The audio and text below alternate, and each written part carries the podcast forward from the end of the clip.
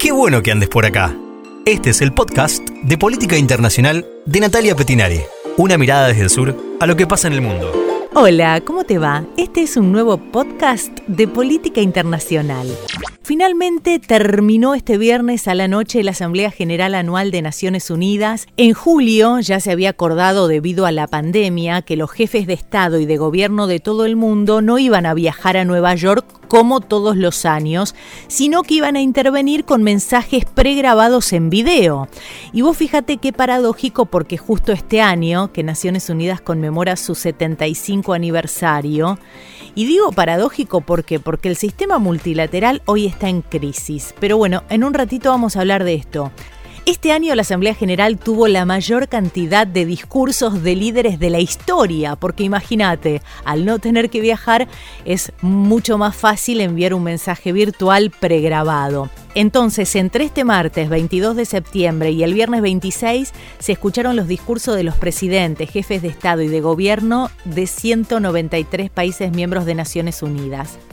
Pequeñas acotaciones ¿no? a lo que pasó, algo de lo más importante. Eh, quien primero habló para dar la bienvenida, obviamente, y abrir la asamblea fue el secretario general de Naciones Unidas, Antonio Guterres, que en su discurso pidió evitar una nueva guerra fría. Él dijo que el mundo está avanzando en una dirección muy peligrosa y, se refirió básicamente a la rivalidad entre China y Estados Unidos. Antonio Guterres dijo claramente, fue muy claro en el mensaje, dijo esto, nuestro mundo no puede darse el lujo de un futuro donde las dos mayores economías se reparten el planeta en una gran fractura, cada una con sus propias reglas comerciales y financieras y capacidades de Internet y de inteligencia artificial clarísimo, más claro échale agua, por lo que planteó que terminen las hostilidades entre China y Estados Unidos para facilitar también la lucha contra la pandemia. Después, como marcan las reglas no escritas, habló el presidente de Brasil, Jair Bolsonaro, dio inicio a, los discursos con una firme defensa de sus criticadas políticas para el medio ambiente. Reiteró que el gobierno de Brasil, que su gobierno es víctima de una brutal campaña, y lo dice en momentos donde la Amazonía se consume en llamas. Nuestro agronegócio continúa pujante e, acima de tudo, possuindo e respeitando a melhor legislação ambiental do planeta. Mesmo assim, somos vítimas de uma das mais brutais campanhas de desinformação sobre a Amazônia e o Pantanal. A Amazônia brasileira é sabidamente riquíssima. Isso explica o apoio de instituições internacionais a essa campanha escorada em interesses escusos que se unem a associações brasileiras aproveitadoras e patrióticas, com o objetivo de prejudicar o governo e o próprio Brasil. Somos líderes em conservação de florestas tropicais. Temos a matriz energética mais limpa e diversificada do mundo. Digamos, según datos oficiales, los focos de los incendios y la devastación de la Amazonía en el 2019 alcanzaron las peores tasas en más de una década y actualmente las llamas hoy, hoy, cuando te estoy hablando, están avanzando a los humedales del Pantanal que Brasil comparte con Bolivia y Paraguay. El mayor humedal del planeta ya se han calcinado un 22% del ecosistema que es declarado Patrimonio de la Humanidad por Naciones Unidas. O nosso Pantanal, com área maior que muitos países europeus, assim como a Califórnia, sofre dos mesmos problemas. As grandes queimadas são consequências inevitáveis da alta temperatura local, somada ao acúmulo de massa orgânica em decomposição. Bueno, Jair Bolsonaro intenta minimizar todo esto, la tragedia ambiental que está pasando, lo, lo, intenta minimizar ante la comunidad internacional. También dijo que bajo su gobierno el país por fin deja atrás una tradición proteccionista en materia económica, que la nación se sigue esforzando por promover la democracia en América Latina. Y dijo esto, dijo, pido a la comunidad internacional que proteja la libertad religiosa y la lucha contra la cristofobia. O Brasil é um país cristão e conservador e tem na família a sua base. Deus abençoe a todos. Lo increíble es que pese a todo esto, la popularidad de Bolsonaro subió 11 puntos de diciembre hasta acá, llegó hasta el 40%, es el mayor nivel desde el inicio de su mandato. Esto lo dijo un sondeo divulgado este jueves por la Confederación Nacional de la Industria. Después tenemos a Trump, el segundo en hablar fue el presidente de Estados Unidos, esto también lo dice la tradición no escrita. Trump apuntó todos sus cañones contra quién? Contra China, contra China. I like China. Dice Trump, hemos librado una feroz batalla contra el enemigo invisible, el virus de China, que ha cobrado innumerables vidas en 188 países.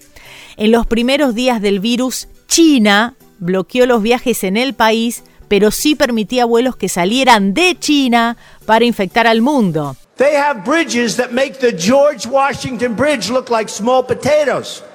El gobierno chino y la Organización Mundial de la Salud, dice Trump, que está prácticamente controlada por China, declararon falsamente que no había pruebas de transmisión persona a persona. Bueno, el tema es ese, el foco de Trump fue China. I like China. Acusó a China de ser el primer país contaminante del mundo también, sacando el COVID, y resaltó como un logro de su administración haber abandonado el Acuerdo Climático de París en 2017 porque esto establecía topes de emisiones globales y él dijo que después de que él salió de este pacto global, de que Estados Unidos salió, redujo las emisiones mucho más que cualquier otro país. Es ilógico, así, ilógico. Bueno, el presidente Trump está muy entusiasmado a todo esto porque ha sido propuesto para recibir el Premio Nobel de la Paz 2021. Entonces, en su discurso, que duró siete minutos a todo esto, son 15 los minutos que están establecidos. Algunos presidentes se extienden un poco más, un poquito menos. Bueno, pero Trump utilizó siete minutos de esos 15. Siete minutos para hablar, muy cortito su mensaje. Y bueno, buscó resaltar eh, su imagen de forjador de la paz mundial, ¿no?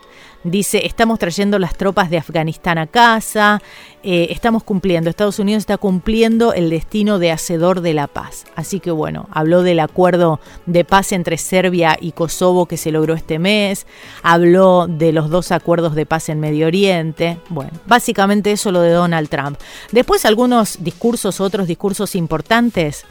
El de Xi Jinping, por ejemplo, el de presidente de China. Lo raro de acá es que, bueno, no existía la respuesta inmediata, ¿no? Xi Jinping suponía que Trump podría llegar a hablar de él o hablar de su país, de China. I like China. Pero no estaba la réplica, ¿no? De escuchar hablar al presidente y contestarle sobre lo que dijo. Pero bueno, Xi Jinping supuso bien. ¿Por qué? Porque en su discurso rechazó la politización o el intento de estigmatización en torno a la pandemia. Subrayó que la respuesta a la enfermedad tiene que estar guiada por la ciencia pidió un papel clave de la Organización Mundial de la Salud, muy criticados por Trump. Xi Jinping tuvo un discurso muchísimo más sensato y racional que Donald Trump. Hizo un llamamiento a la cooperación internacional, a apoyar a los países más vulnerables mediante un aliviamiento de la deuda, de la implementación también de la Agenda 2030 de Naciones Unidas Dice, hemos de atender a los países en desarrollo, especialmente a los africanos. Además dijo que entre las vacunas que están desarrollando en China ya hay varias que están en la fase 3, dijo el presidente chino, serán bienes públicos globales y que los países en vías de desarrollo serán priorizados para su distribución. Según Xi Jinping, la pandemia, dice, nos confirma que la globalización económica es indisputable, el mundo no retrocederá a los bloqueos opuestos, es imperativo tener una visión abierta e inclusiva, oponerse al unilateralismo y al proteccionismo, o sea, discurso totalmente opuesto al de Trump. Finalmente, el líder chino aseguró que su país no va a mantener ningún tipo de guerra, ni fría ni caliente ni fría ni caliente pese a las tensiones que vive con Estados Unidos, sí insistió en que China nunca buscará la hegemonía, lo dejo a tu criterio, y que apuesta por un mundo basado en la cooperación y en el multilateralismo. Vladimir Putin, otro de los que habló, el presidente de Rusia, dijo que la ONU debería evolucionar de acuerdo con la dinámica del siglo XXI y que el organismo debería adaptarse a la realidad del mundo moderno que se está volviendo más complicado, multipolar y multidimensional. Esto lo dijo eh, Putin, pero ¿qué pasa? Pidió que el Consejo de Seguridad sea más inclusivo y al mismo tiempo de seguir sirviendo como una piedra angular de la gobernanza mundial, lo que no se puede lograr a menos que los miembros permanentes del Consejo de Seguridad mantengan su poder de veto. Según Putin, este derecho a veto que tienen los cinco miembros permanentes es un instrumento esencial y único para prevenir acciones unilaterales, dice él, que puedan resultar un enfrentamiento militar directo entre los principales estados. Básicamente, eh, sí pero no. Consejo de Seguridad está compuesto por 15 países miembros, de los cuales 10 rotan cada dos años y 5 son permanentes, que fueron los vencedores de la Segunda Guerra Mundial más China. O sea, Estados Unidos, Rusia, Reino Unido, Francia y China.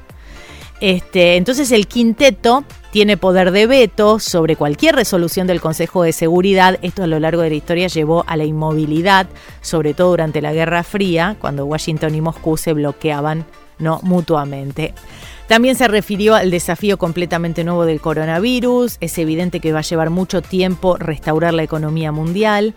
Al igual que el presidente chino, Putin también abogó por la cooperación internacional, habló de liberar el comercio mundial de barreras para revitalizar el crecimiento, habló de fortalecer la capacidad de la Organización Mundial de la Salud, se refirió a la vacuna Sputnik B, y dijo que ha demostrado ser fiable, segura y eficaz y que está dispuesto a compartir, que, que, su país está dispuesto a compartir experiencias y cooperar con los estados y entidades internacionales.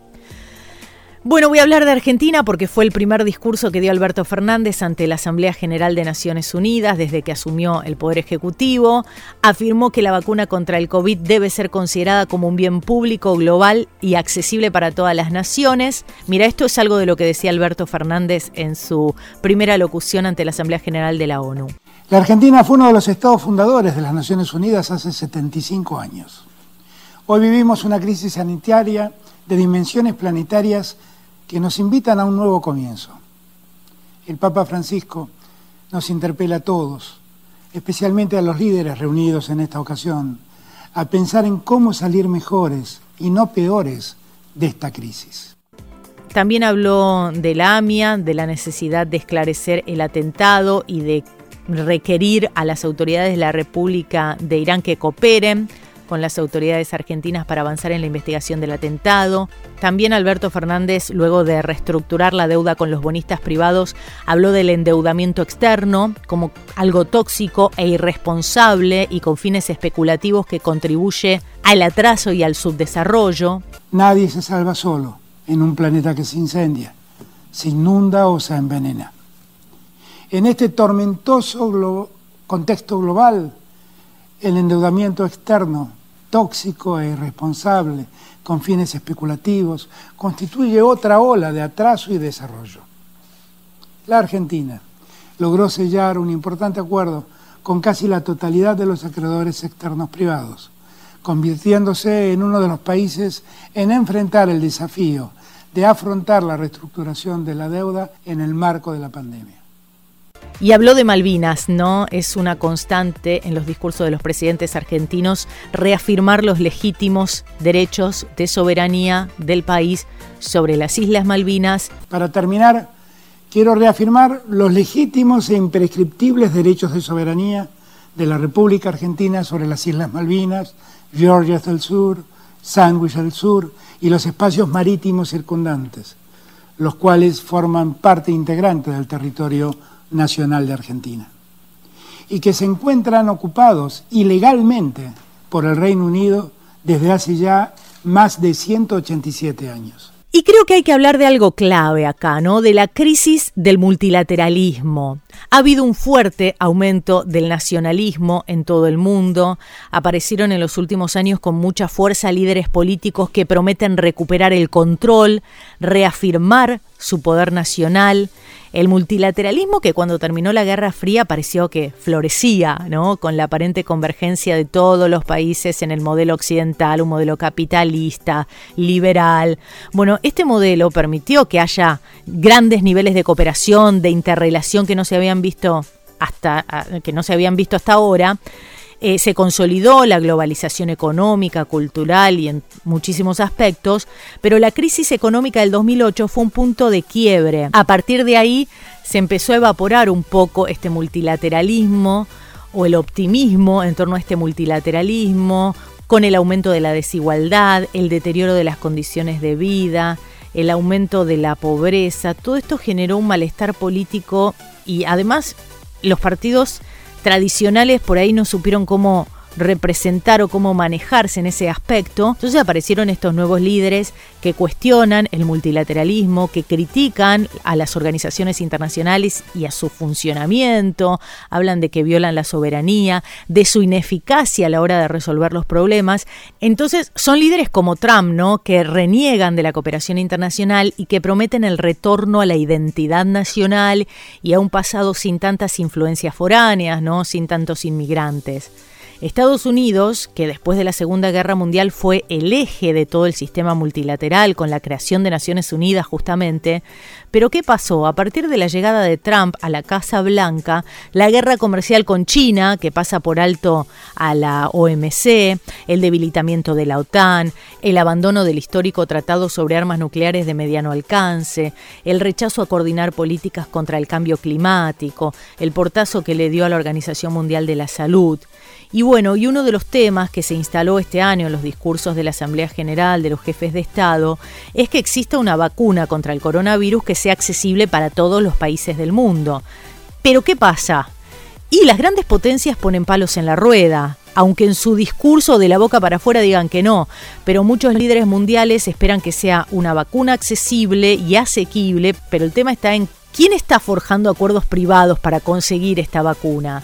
El mecanismo COVAX es un instrumento de acelerador para el acceso a las herramientas contra el COVID que impulsa la Organización Mundial de la Salud para garantizar el acceso a las vacunas en el que los países más ricos acceden a comprar posibles vacunas y ayudar a financiar un poco el acceso a los países más pobres. Pero ¿qué pasa?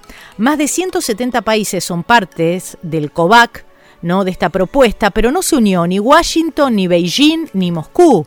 En su lugar, las tres potencias han hecho vagas promesas para compartir cualquier vacuna que desarrollen, probablemente después de atender a sus ciudadanos primero. Estados Unidos, China y Rusia optaron por no participar de este esfuerzo conjunto para desarrollar la vacuna y distribuirla, esto sumado a que algunas naciones ricas cerraron acuerdos con farmacéuticas para asegurarse millones de posibles dosis, ¿no? Faltan varias semanas para que termine el plazo de unirse a COVAX o no, pero en la Asamblea de la ONU de este año muchos jefes de Estado lo utilizaron a la cumbre, ¿no? Como un foro de alto perfil para tratar de avergonzar a algunos países o gobiernos o convencerlos de que cambien de Lo hizo el mismo secretario de Naciones Unidas, Antonio Guterres, que él declaró este, que es un error dejar que los pobres sufran y pensar solo en proteger a la gente rica. República Dominicana empleó las mayúsculas en un comunicado diciendo demandamos que esta vacuna esté disponible para todos los seres humanos del planeta. Con un tono más suave, Mozambique también advirtió que el nacionalismo y el aislacionismo frente a una pandemia son una receta para el fracaso. El presidente de Honduras, Juan Orlando Hernández, preguntó, ¿se dejará morir a la gente? Si existe información sobre una amenaza a la salud mundial, esa información debe ser compartida a todos los países de manera transparente y oportuna, evitando así que sea manipulada para beneficiar algunos intereses de naciones en particular. Por ejemplo, fue de mucha ayuda que nuestros médicos recibieron y compartieron información con médicos de Europa, de las Américas. No hacer esto debe ser considerado delito de lesa humanidad. Es también obligación de todos los estados participantes del sistema poner al servicio del mundo información tan sensible para la vida humana a través de la Organización Mundial de la Salud o directamente entre países. Si esta pandemia no hace cambiar nuestra actitud hacia los demás, ya nada nos hará cambiar. Porque este virus nos ha atacado a todos por igual. No ha habido rico o pobre que no pueda ser alcanzado por esta enfermedad. Este virus nos ha recordado de la manera más dura que al final somos humanos, vulnerables, miembros de una misma especie, aunque hablemos en idiomas diferentes, nos vistamos de forma diferente o vivamos en regiones diferentes del planeta. Debemos recapacitar sobre esto. Mientras tanto, mientras pasaba esto en la Asamblea General de Naciones Unidas, tras hay una pandemia en el mundo, nos estamos acercando ya al millón de muertes confirmadas por la pandemia. Esto fue todo por hoy. Muchísimas gracias por haber llegado hasta acá. Nos encontramos el sábado que viene con un nuevo podcast de política internacional. Si querés enterarte a mitad de semana de las noticias internacionales más importantes, seguime en mi canal de YouTube. Hasta el sábado que viene. Tratamos de aportar ideas para la salvación de este planeta.